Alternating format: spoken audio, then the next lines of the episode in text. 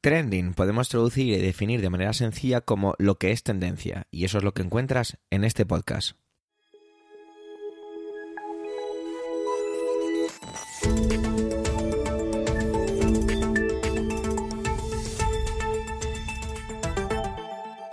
Este es el capítulo 240-240 del 30 del mes de marzo de 2023 y cuenta con las intervenciones de Pedro Sánchez, Manuel Castaño, Antonio Rentero, Eduardo Norman y quién sabe si el que habla, Javier Soler, su presentador, interviene o no, porque estoy preparando esto, una edición un poquito complicada esta semana, como ya adelanté la semana pasada. Trending es tu podcast de noticias semanal, adelante. Hemos llegado al final del mes de marzo, a más capítulo 249. Estrenaremos abril con el 250 y eso, pues hombre, siempre queda bonito, siempre queda guay. Antes de nada, pues avisar, aunque más o menos podríamos deducirlo, si eres oyente o escuchante desde aquí en España, que la semana que viene, como es Semana Santa, pues no va a haber capítulo. Ya volveremos la semana del día del 10 de uy, del 10, no, del 10 de abril. Vamos a empezar con Pedro, con Pedro Sánchez, y es que mira a los Estados Unidos y lo hace pues asombrándose un poco sobre las noticias recurrentes de violencia armada, sobre esas comparativas que, es, que se establecen siempre con Europa en cuanto a ese sistema de sanidad, en cuanto a esos sistemas de campar a sus anchas, las no regulaciones ante diferentes cosas que aquí nos parecen totalmente impensables. Casi una reflexión podríamos decir que ha hecho. Así que os dejo con esa reflexión. Muchísimas gracias. Adelante, Pedro.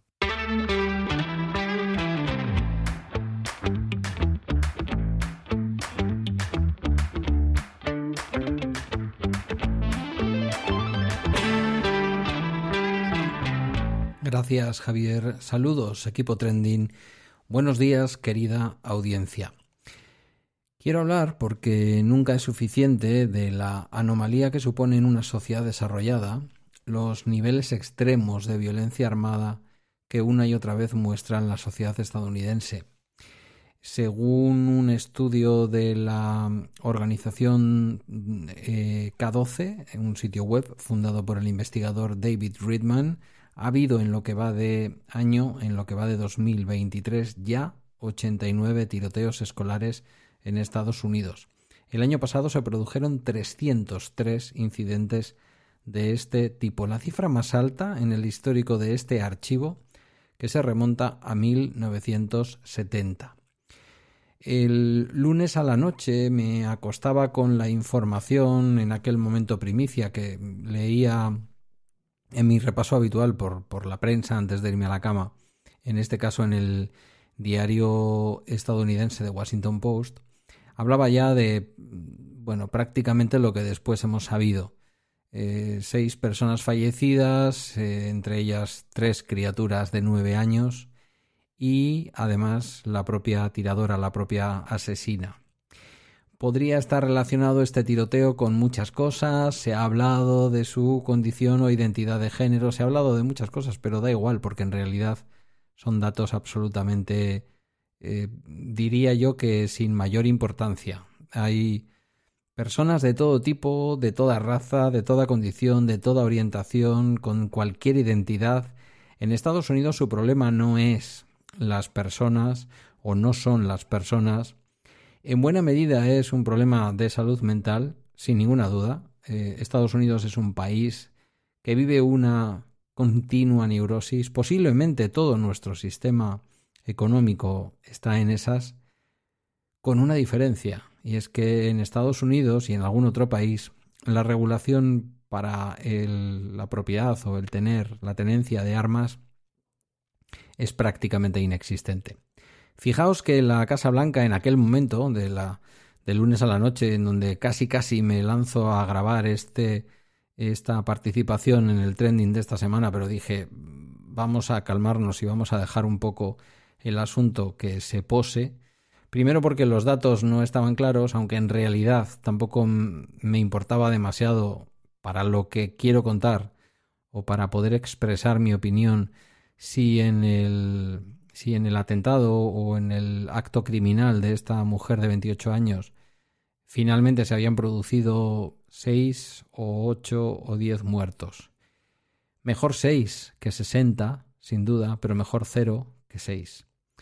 Em, es bastante... Bueno, la Casa Blanca esa misma noche ya eh, estaba pidiendo al Partido Republicano que reconsidere su eh, posición, diría yo que también a algún eh, representante demócrata, especialmente de los estados del sur, estaba pidiendo, digo, la Casa Blanca esa misma, esa misma noche, eh, horario español, era la tarde, en horario, en horario de, Tennessee, en horario de, de Nashville, la ciudad, una maravillosa ciudad donde se hace una música fantástica y que sin embargo, mm, pues estos días, desgraciadamente, está de actualidad justamente por algo muy distinto a la música, al arte y a la poesía de sus canciones, eh, sino justamente por, por la extrema violencia de una mujer en la que hemos podido ver en los vídeos. Yo estaba viendo un vídeo en la web del país antes de grabar esta participación, en donde se la ve entrar con toda la sangre fría, una mujer que al parecer tenía Em, en fin, de todos los datos, un mapa hecho del colegio. Ya digo, se menciona que quizás ella en su infancia en ese colegio había tenido algún tipo de trauma, pero bueno, ya veis qué relación tienen estas criaturas fallecidas, asesinadas, estas tres criaturas de nueve años asesinadas, e incluso, sin duda, los profesores y profesoras asesinadas con ellas. Em, en Estados Unidos eh, ya no, el debate no es la prohibición de las armas. Es un debate, yo creo que perdido, eh, especialmente en los estados del sur, en los estados más conservadores, este, em, en fin, esta costumbre eh, de, de portar armas, de poseerlas, es algo absolutamente arraigado. Mencionaba en su podcast Como pienso digo, Ernesto Acosta, inmigrante cubano en Austin, Texas, diría que uno de los centros neurálgicos de esta forma de pensar del derecho a portar armas, etc., mencionaba cómo ante un episodio también extraño en, la propia comunidad en donde él habita, eh, bueno, un, episodio con, con eh, referido también a la escuela y a las armas, él había expresado su opinión en las redes sociales donde eh, suelen intercambiar las opiniones los profesores, los eh, miembros, digo, de la comunidad educativa donde él lleva a sus criaturas, mm, cómo había expresado una opinión de cómo poder acabar con esto, de cómo poder proteger a sus criaturas, a las criaturas de toda la comunidad.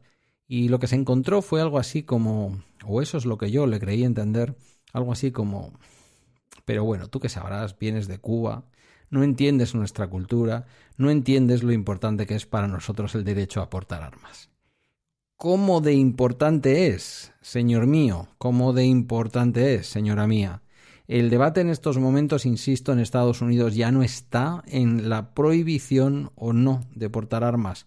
Lo que está pidiendo ahora el presidente de los Estados Unidos, Joe Biden, es que todos los políticos y políticas del Congreso y del Senado de los Estados Unidos se pongan de acuerdo en una regulación del derecho a portar armas.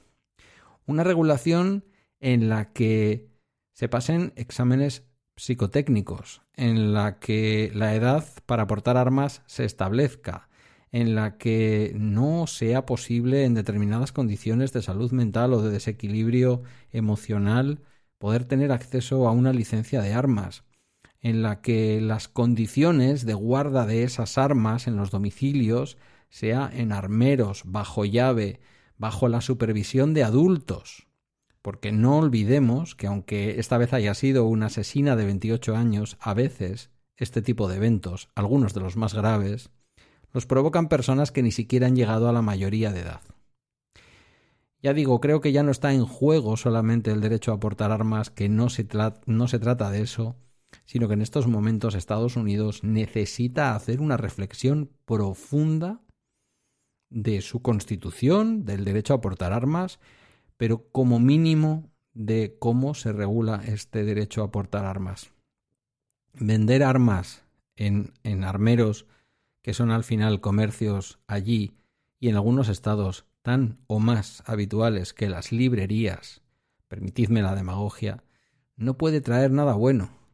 no son capaces de mirar a Europa, no son capaces de darse cuenta de las estadísticas oficiales y de organizaciones humanitarias que dicen que ese derecho a portar armas está costando la vida de sus hijos, la de sus hijos, la de sus hijas, menores, niños de nueve años en este caso. ¿Es que hay un ser humano sobre la Tierra que le dé más importancia a un papel escrito hace dos siglos que a la vida de sus propios hijos? No lo entiendo, la verdad. Soy incapaz de entenderlo, no cabe en mi cabeza. A lo mejor es que no lo sé. No soy estadounidense, no vivo en Estados Unidos y no llego a entender qué es lo que pasa por esas cabecitas. Hasta aquí mi participación de esta semana. Te dejo con el resto del equipo Trending hasta una próxima intervención. Adiós. Manuel fue escueto en su descripción de esta semana. El día de los teatros. El día del teatro, mejor dicho. Y poco más hay que añadir. Solo decir que seguro que va a traer algo delicioso, porque si hay algo que ama Manuel y que yo lo sé de buena tinta, es el teatro. Así que adelante, Manuel.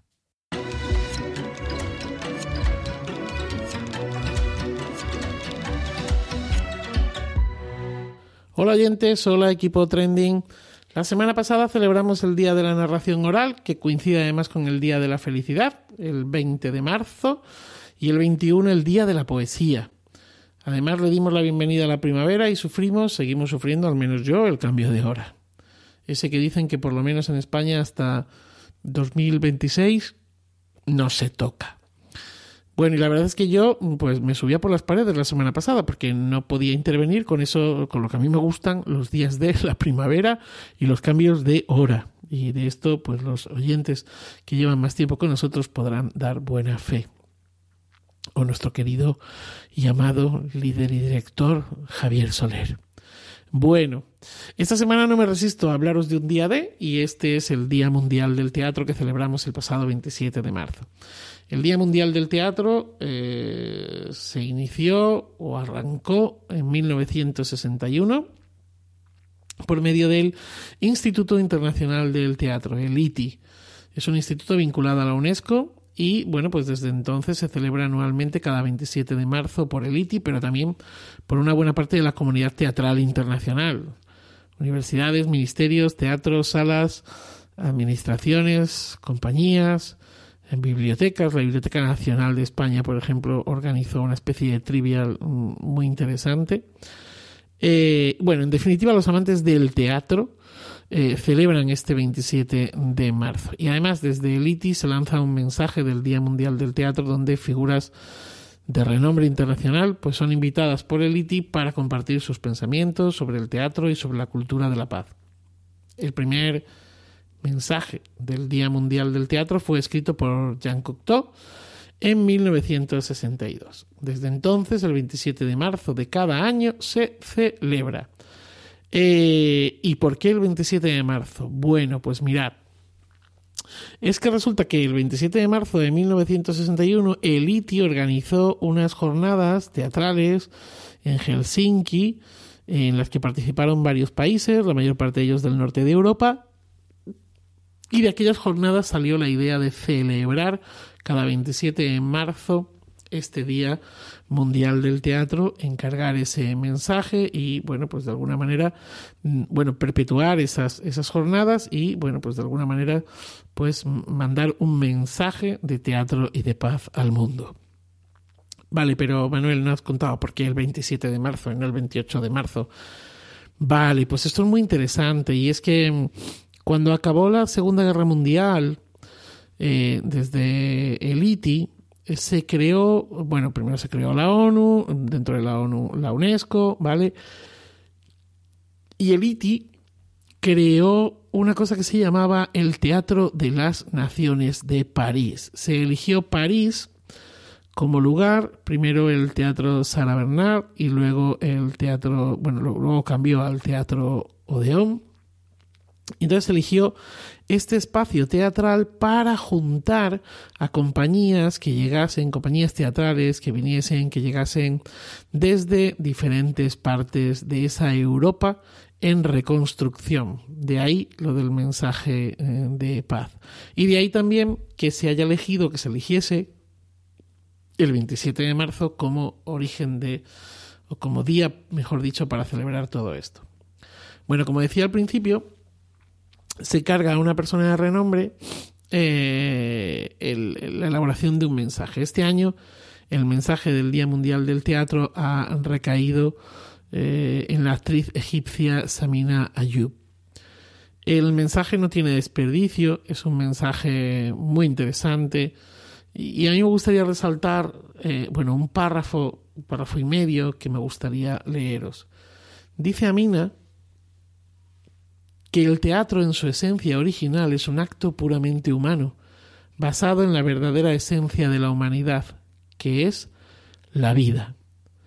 Lo que hacemos en el mundo del teatro como dramaturgos, directores, actores, escenógrafos, poetas, músicos, coreógrafos y técnicos, todos nosotros sin excepción, es un acto de creación de vida que no existía antes de que subiéramos al escenario. Esta vida merece una mano cariñosa que la sostenga, un pecho que la abrace, un corazón bondadoso que simpatice con ella y una mente sobria que le proporcione las razones que necesita para continuar y sobrevivir. Y digo yo que, que una de las principales diferencias que tenemos los humanos con los animales es nuestra capacidad de crear ficción. La ficción utiliza los mimbres de la realidad y sueña otros mimbres. La ficción nos permite vivir otras vidas, nos permite hablar de algo que no está ocurriendo en ese momento, que puede haber ocurrido o no. Y en definitiva, y como dice Samina Ayub, no solo somos creadores de vida, somos teatro. Quizá alguno no haya probado nunca el teatro, ni desde el patio de butacas ni desde el escenario. Me refiero a alguno de ustedes, aunque lo dudo, pero por si acaso. Quizá lo probaron y no les gustó o fue decepcionante. Jo, pues les ruego que lo vuelvan a hacer. Que le den otra oportunidad. Que vuelvan al teatro. Que lo prueben. Porque solo entonces, solo entonces entenderán los versos de Lope que me voy a permitir alterar ligeramente. Y es que solo entonces creerán que un cielo en un infierno cabe. Darán la vida y el alma a un desengaño, esto es teatro. Quien lo probó, lo sabe. Feliz día y feliz vida.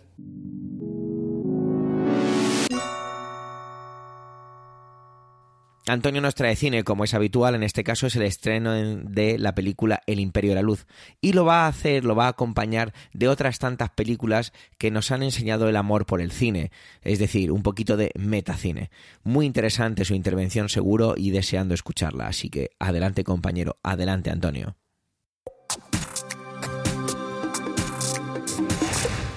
Saludos, soy Antonio Rentero y esta semana en Trending quiero hablaros del amor al cine en el cine. Y es que esta semana se estrena en salas la última película de Sam Mendes, director, por ejemplo, de las últimas entregas de James Bond y que tiene una acrisolada carrera que oscila entre el drama y el espectáculo. En esta ocasión, con El Imperio de la Luz, película protagonizada por Olivia Colman, Colin Firth o Toby Jones, se nos cuenta qué es lo que sucede en un eh, cine de la costa británica, de la costa del sur de eh, Inglaterra, en la década de los años 80 y sirve al mismo tiempo para reflejar la, la, decadencia, el esplendor y la nostalgia de los cines de aquel momento y seguramente para ver en ese espejo qué es lo que está sucediendo con el cine en la actualidad me lleva a hablar de esta película y de, cómo el cine nos ha contado la pasión por el cine, tanto por la proyección como por el rodaje y, por toda la industria. El hecho de que esta pasada semana fui al cine el sábado por la tarde, no suelo ir eh, en ese día, suelo ir entre semana, que está la cosa más tranquila, y me sorprendió muy gratamente que la sala a la que acudí estaba hasta arriba, con colas en las taquillas, colas en las palomitas, colas esperando que acabara el pase para acceder a la sala de proyección. Es decir, que no sé si habrá que hacer como Steven Spielberg y agradecerle a Tom Cruise que le haya salvado el culo a la industria del cine, pero desde luego algo parece estar moviéndose o quizá simplemente es que era sábado por la tarde. Porque sí que es cierto que me gusta ir entre semana, de lunes a jueves incluso, casi mejor que el viernes precisamente por eso, porque son pases más tranquilos. Pero claro, esta pasión por el cine, eh, vamos a ir eh, haciendo un repaso, voy a tratar de, ser rápido, eh, por películas en las que se nos ha ido contando desde el propio cine la evolución, la pasión por el cine. nos vamos a más de medio siglo atrás, al año 1952, con películas como Cantando bajo la lluvia, en la que se nos narraba ese conflicto cuando se pasa del cine mudo al cine sonoro, con esa bueno, con ese problema que tuvieron eh, muchos eh, artistas cuya voz resultaba muy estridente y que eran tremendamente atractivos mientras no se les oía la voz, pero en cuanto la, el micrófono comenzaba a captar su, su timbre, mm, espantaban a la, al público. Algo de eso era lo que le pasaba a uno de los, eh, a una de las protagonistas de la película.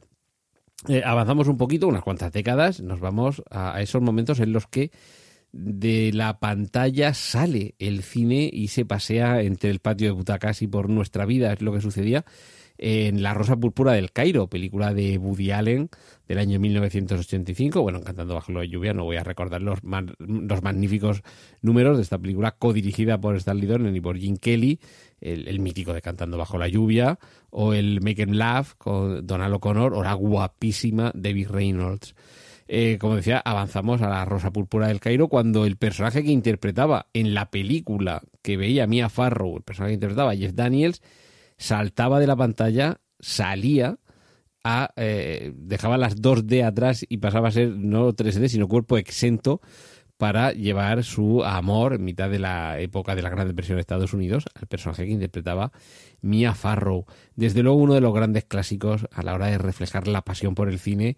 Unos pocos años después era Cinema Paradiso de Giuseppe Tornatore, esa película del año 1988, eh, pronunciada por Philippe Noé y por Marco Leonardi, con ese final que recopilaba todos esos, todos esos besos hurtados por la censura a los espectadores y que es una de las más tiernas declaraciones de amor al cine y dándole un poco una vuelta de tuerca excesiva a lo que nos había propuesto unos pocos años atrás.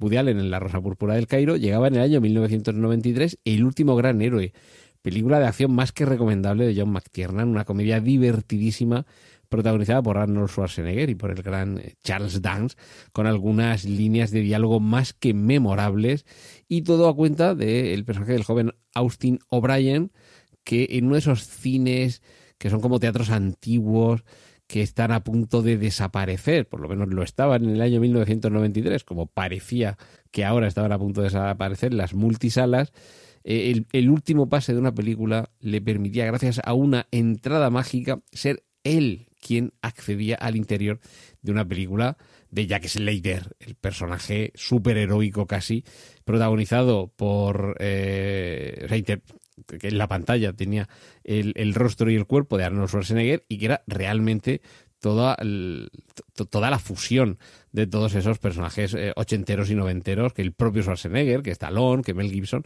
habían interpretado en la pantalla.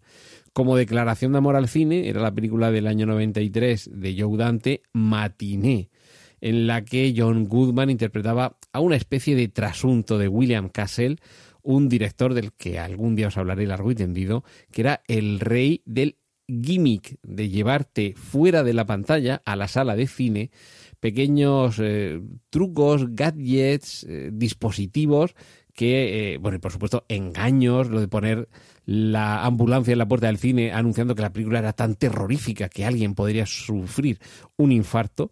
Y, esto entroncaba también un poco con esa tradición que Tim Burton nos contaba en el año 1994 en Ed Wood, la vida de Ed Wood Jr., seguramente el peor dirección, bueno, uno de los peores directores de la historia del cine, porque también está por ahí Tommy Wiseau, que del que otro día también podríamos hablar, pero una película súper tierna con Johnny Depp interpretando a Ed Wood, con un amor fascinantemente tierno por Bela Lugosi, interpretado aquí por Martin Landau, y con unas películas cochambrosas que si las ves, las películas reales que dirigió Ed Wood son la verdad que es para verlas con un grupo de amigos y reírte porque suelen ser muy malas, pero al mismo tiempo muy divertidas y muy entrañables.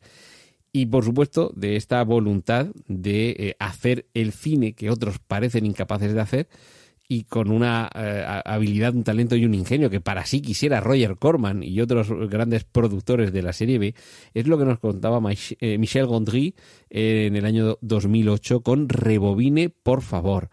Un videoclub que ante la falta de películas, porque se les han magnetizado todas por un problema con una cercana planta eléctrica, se ven obligados, para no tener que cerrar el negocio, a rodar sus propias versiones suecadas de las películas con un estilo hilarante y si conocéis los videoclips o alguna otra película del director canadiense Michel Gondry, enseguida os quedaréis fascinados por la magnífica forma que tienen de recrear las películas, yo que sé, desde el Rey León a los cazafantasmas, eh, lo que se os ocurra, aparece ahí con unas versiones de cartón, no digo de cartón piedra, sino de cartón y papel de aluminio.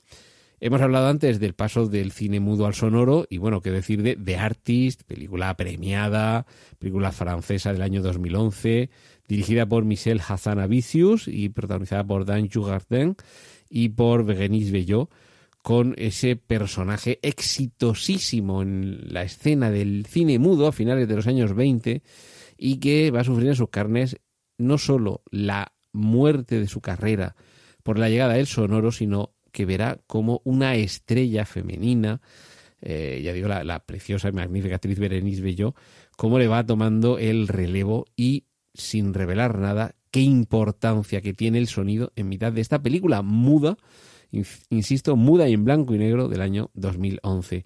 Y ya vamos dejando para la recta final la invención de Hugo. Si hay alguien como Martin Scorsese que decía hacer una película en 3D, tú vas y la ves y la disfrutas y descubres con emoción cómo fue el trabajo de los pioneros del cine de verdad. En una película auténticamente mágica, eh, ambientada en los años 30 y con unos eh, jóvenes actores como el protagonista Asa Patterfield y la coprotagonista Chloe Grace Moretz que desde luego no se quedan muy lejos de Ben Kingsley, que no quiero destapar a quién interpreta este personaje, pero si amáis el cine tenéis que verla. Y simplemente mencionar las eh, dos últimas películas que nos han aproximado ese amor al cine dentro del cine.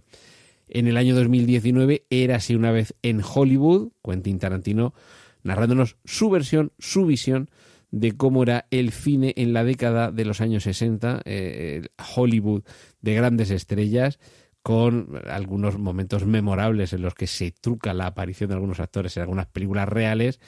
Y por supuesto hay que terminar con Los Fabelman, la película de este mismo año, que no se ha llevado los Oscars que quizá pudiera merecer. Película semi-autobiográfica en la que Steven Spielberg nos contaba en parte cómo era su vida y el poder transformador de contar historias a través del cine. Esto han sido solo un puñado de ejemplos, por supuesto hay muchas más películas del cine dentro del cine, me dejó desde el último metro de François Truffaut hasta, en fin, un montón. Pero daos cuenta cuando vayáis a ver esta película que se estrena esta semana, El Imperio de la Luz, de la importancia que ha tenido el cine en la vida de tantas y tantas personas a lo largo de las últimas décadas y esperemos que no deje de tener esa importancia. Eh, creo que me he alargado más de la cuenta, así que me despido ya, os dejo con los contenidos del resto de mis compañeros aquí en Trending. Un saludo de Antonio Rentero. Como me ha ocurrido en muchas ocasiones, este es uno de esos trendings que me pasó totalmente desapercibido y me alegro de participar en un proyecto como este para enterarme de cosas como esta. Y es que Eduardo Norman trae la comparecencia del director ejecutivo de TikTok ante el Congreso de los Estados Unidos y cómo los Estados Unidos pretenden que para que esta plataforma siga operando allí, en los Estados Unidos, quieren que la compre alguna empresa estadounidense. Vamos a ver cómo nos lo analiza Eduardo. Adelante, Eduardo.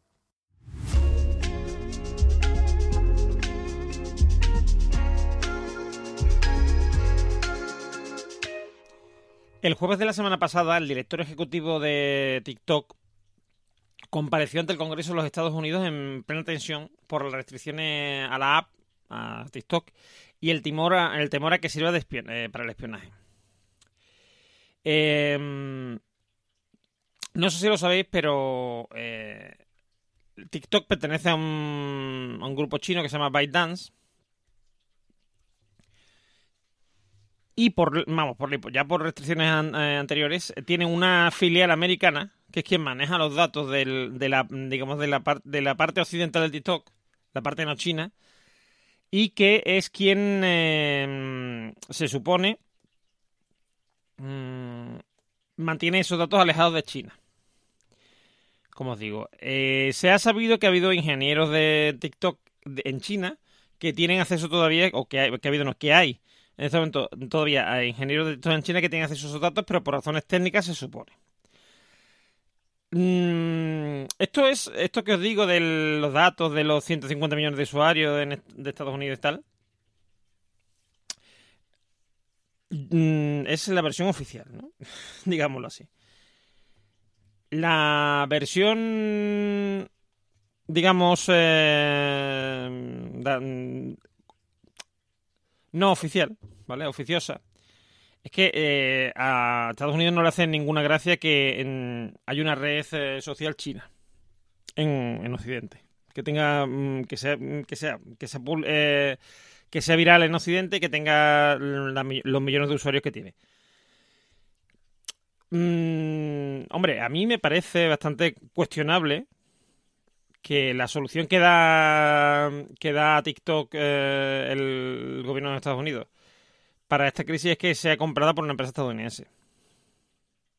Porque mm, puede decir, bueno, pues independizaros o que os compre otra, no sé, cualquier otra empresa de cualquier otro país, pero no, tiene que ser una empresa estadounidense. Pareciera que, que Estados Unidos mm, considera que si una red social tiene éxito, tiene que ser propiedad de, una empresa de Estados Unidos. Y sobre todo, mm, acordémonos que estamos hablando de TikTok. Quiero decir, TikTok es eh, la plataforma donde uno, va a ver vídeos de gente bailando, gente haciendo recetas de cocina, gente haciendo mm, desafíos de estos virales, ¿no? Los famosos challenge.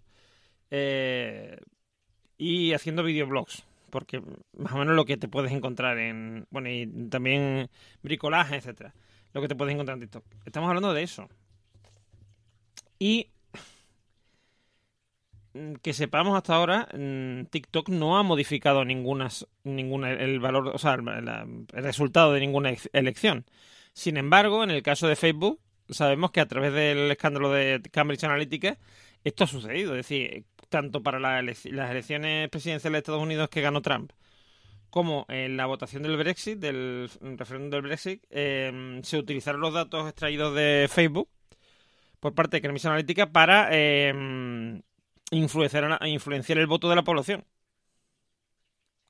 Ese es el poder que tiene una red social. Y los datos, mm, que es verdad que son, que son muy importantes, muchas veces nos describen, pero los datos que pueda tener TikTok de nosotros son muy inferiores a los que pueda tener Facebook.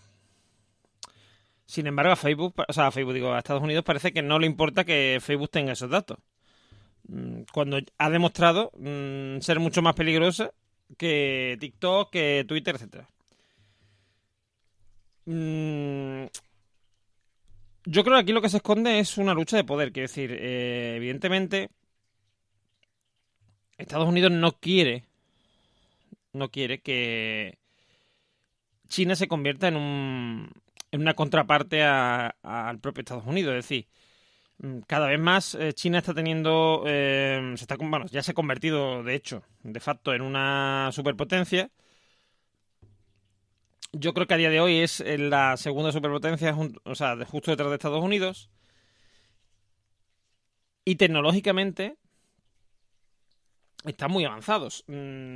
Estamos hablando porque, claro, estamos aquí diciendo TikTok, no sé qué, parece todo como muy divertido, hay que ver. Pero aquí hay muchas cosas en juego, porque daros cuenta que ahora mismo, tecnológicamente, tanto Europa como Estados Unidos dependen de, China. La mayoría de los productos, mm, por ejemplo, muchos de los que nos escucháis tendréis un iPhone. Ese iPhone, con casi total seguridad, se ha hecho en, en China. Si mañana, de repente, China corta el grifo y dice, bueno, o corta el grifo, dice, bueno, eh, los productos que vayan a Estados Unidos o Europa, a partir de ahora van a tener que pasar una cuarentena de, mm, de un mes. Porque puede haber enfermedades, puede haber no sé qué, yo qué sé, cualquier cosa que se inventen. Y ahora todos los pedidos que haya de iPhone, de no sé qué, van a llegar con un mes de retraso. El caos que se podría montar en ese momento y el poder que tiene, mm, por lo tanto, el gobierno chino para chantajear, entre comillas, a Occidente es grande. Y de eso es lo que estamos, de lo que estamos hablando. Es decir, mm, China tiene un mosqueo importante por el hecho de que eh, le quieran quitar eh, TikTok, que, evidentemente ellos no lo van a permitir, porque no van a permitir esa venta, ¿no? Pero no deja de ser curioso que una red social, ah, y creo, que- creo que es algo que nos describe, ¿no? Que describe la época que estamos viendo, que una red social se haya convertido en un en un motivo de lucha y de en confrontación entre dos eh, superpotencias. Es curioso. Si os pararía a pensarlo.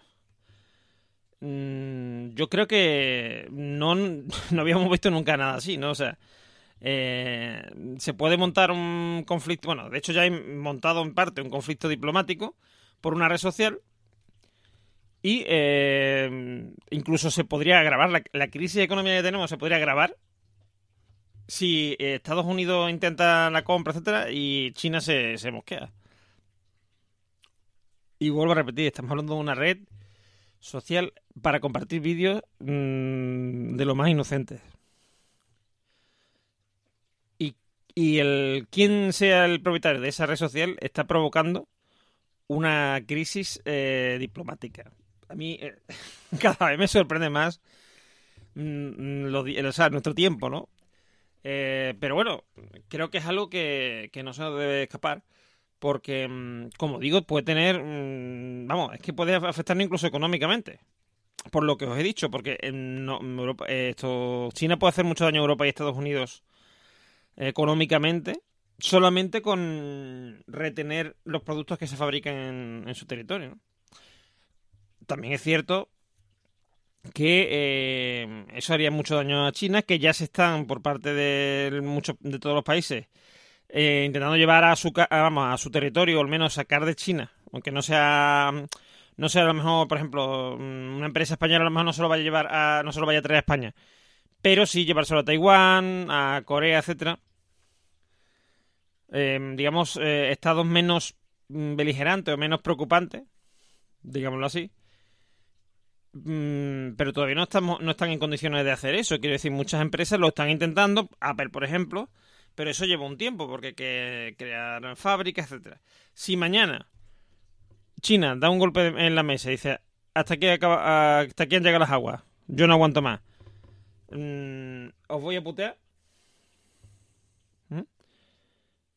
A partir de ese momento se puede, o sea, se puede liar, se puede liar parda, como dijo aquella, porque como digo, se puede afectar la, economía, puede afectar eh, la bueno la, la crisis que ya tenemos mm, se puede ver incrementada eh, puede provocar si hemos estado hablando la semana pasada bueno mm, sabréis que la semana pasada ha habido eh, han quebrado varios bancos eh, estadounidenses relacionados con el con la tecnología etcétera pues mm, esto puede agravar toda esa situación. Y como digo es una red social estamos hablando de una red social de vídeos yo no sé, yo no sé vosotros, pero a mí esto, como digo, me sorprende mucho. Y creo que es algo que debemos de, de vigilar. Eh, y debemos de estar pendientes porque, como digo, puede llevar a un... puede agravar la ya maltrecha relación entre Estados Unidos y China. Así que me despido hasta la próxima semana. Un saludo.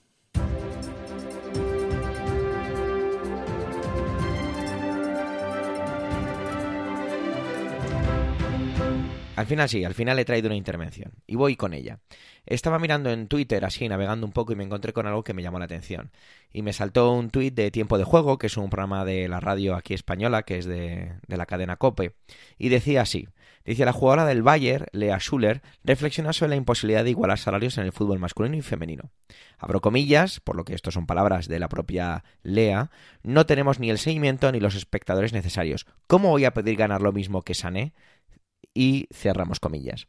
Este tweet enseguida me fui directamente antes de leer el artículo en sí, porque va enlazado con un artículo de la propia cadena COPE, la, cadena de radio, perdón, y me, me fijé y me intenté buscar eh, muchos comentarios, leer muchos. Lo primero que detecté es que la grandísima mayoría, más del 90% de los comentarios, eran de hombres. Esto no es ni bueno ni malo, simplemente es una cuestión de datos, así es. Ah, y lo que solía aparecer mucho, salvo algún comentario aislado por ahí, era pues eh, sentido común o alguien que razona o una mujer que se da cuenta de la, de la realidad que existe. Mm, bravo, cobrar lo mismo si eres igualdad. Mm, desde luego que se le va a criticar por sus declaraciones, pero es que ha hablado con la verdad, más claro imposible. Es decir, que más o menos la gente podía coincidir en, o coincidían en que esta mujer tiene razón. De ahí salté al artículo y dije, bueno, pues ahora vamos a analizar un poquito más, aunque era un artículo muy cortito. ¿Por qué? Porque digamos que habría que haber buscado y lo hice, pero dije, venga, lo voy a apartar para centrarme un poco en la noticia en sí, porque pese a que el artículo era más extenso, era una gran entrevista. Resulta que Lea eh, Schuller es el jugador del Bayern, como he dicho antes, y ya tiene una entrevista un poquito más larga en la revista Vogue, que seguro que conocéis. Y, de, y a telón de unas declaraciones que hacía el bueno del canciller, decía que estamos en 2022, estos son palabras extraídas de un tuit de Bundesklander Olaf Scholz, para quien lo quiera traducir o para quien lo quiera entender. Y decía que estamos en 2022, las mujeres y los hombres deberían recibir el mismo salario. Esto también es aplicable al deporte, especialmente a los equipos nacionales.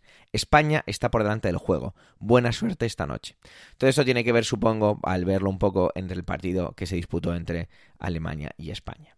Eh, utilizaba varios hashtags, entre ellos estaban el hashtag GRSEP, ESP, que supongo que sería por el partido, y otro hashtag que era Equal Pay.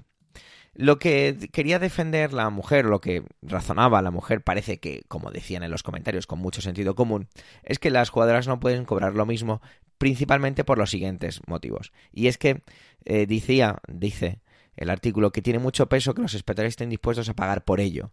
Claro que me gustaría tener igualdad de salarios, pero es que no es posible porque no tenemos ni el mismo seguimiento, ni la atención mediática, ni los espectadores necesarios. Así que, bueno, como decía antes, ¿cómo voy a pedir lo mismo ganar que el héroe Sané?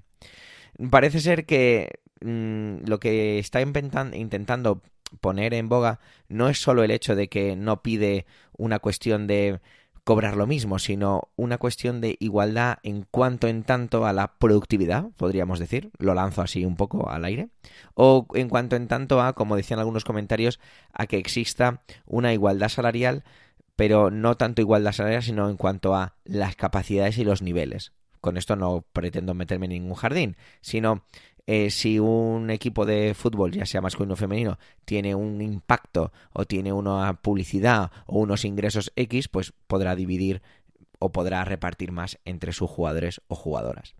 Yo creo que tiene que ver también con que ella ponía un poquito de, manifiesta que de manifiesto perdón, que había varios equipos como que se han sentido un poquito presionados a crear su división femenina o su mm, eh, selección femenina dentro del club y que parecía que no estaban como apostando de una manera como muy real ante esto y que no había unos objetivos realmente ambiciosos respecto a ello. Había en los comentarios eh, gente que hablaba de que sí, que, que, de acuerdo, que estaba muy bien su razonamiento, pero que lo que muchas veces estaba pidiendo era simplemente salarios dignos y, mm, y seguridad social. Eh, este comentario me llamó, mucho la atención, busqué un poco y sí es cierto que había visto por ahí o he encontrado por ahí algunas declaraciones al respecto sobre que eh, pese a que esa profesionalización o esa nueva ola o esa eh, repercusión mediática más acentuada que en el pasado, parece que hay una no desigualdad salarial, sino una desigualdad respecto a esa capacidad de repercusión en los medios que tienen los equipos femeninos. Esa es la conclusión así un poquito atropellada que a, la, a la que he llegado yo. No sé si es algo muy común o no que, mm, que las jugadoras se metan en un jardín de este estilo. Ya hemos visto, por ejemplo, que la jugadora, una de las más famosas jugadoras de los Estados Unidos, hizo unas declaraciones bastante, bastante duras sobre este tipo de, cosillas. Lo que sí a mí me llama poderosamente la atención era esa parte en la que ella decía que había clubes que daba la sensación que se habían, que habían creado su división femenina porque como que tocaba, como que era casi algo impositivo. No sé, eso sí que me gustaría analizarlo un poco más o ver si encuentro más información al respecto. Pero vosotros qué pensáis, o vosotras qué pensáis. Eh, ¿Tiene que haber una igualdad salarial? ¿O es que realmente el fútbol masculino no tiene sentido tampoco lo que cobran? Quizá también habría que empezar por ahí. O que realmente lo que hay que hacer es profesionalizar. Cuando hablo de profesionalizar, utilizo la palabra de esos salarios dignos, regulados, seguridad social y todas las prestaciones económicas que tengan que jugar en este tipo de, y nunca mejor dicho la palabra jugar, en este tipo de situaciones. No sé, me gustaría saberlo en los comentarios si os apetece compartirlo conmigo. Gracias por llegar hasta aquí y por supuesto por el tiempo empleado en escucharnos en este capítulo ducentésimo cuadragésimo noveno. Tenéis nuestra cuenta de Twitter arroba trendingpod y las de las voces de hoy en emilcar.fm barra trending a vuestra entera disposición como es habitual. Un saludo y hasta dentro de dos semanas.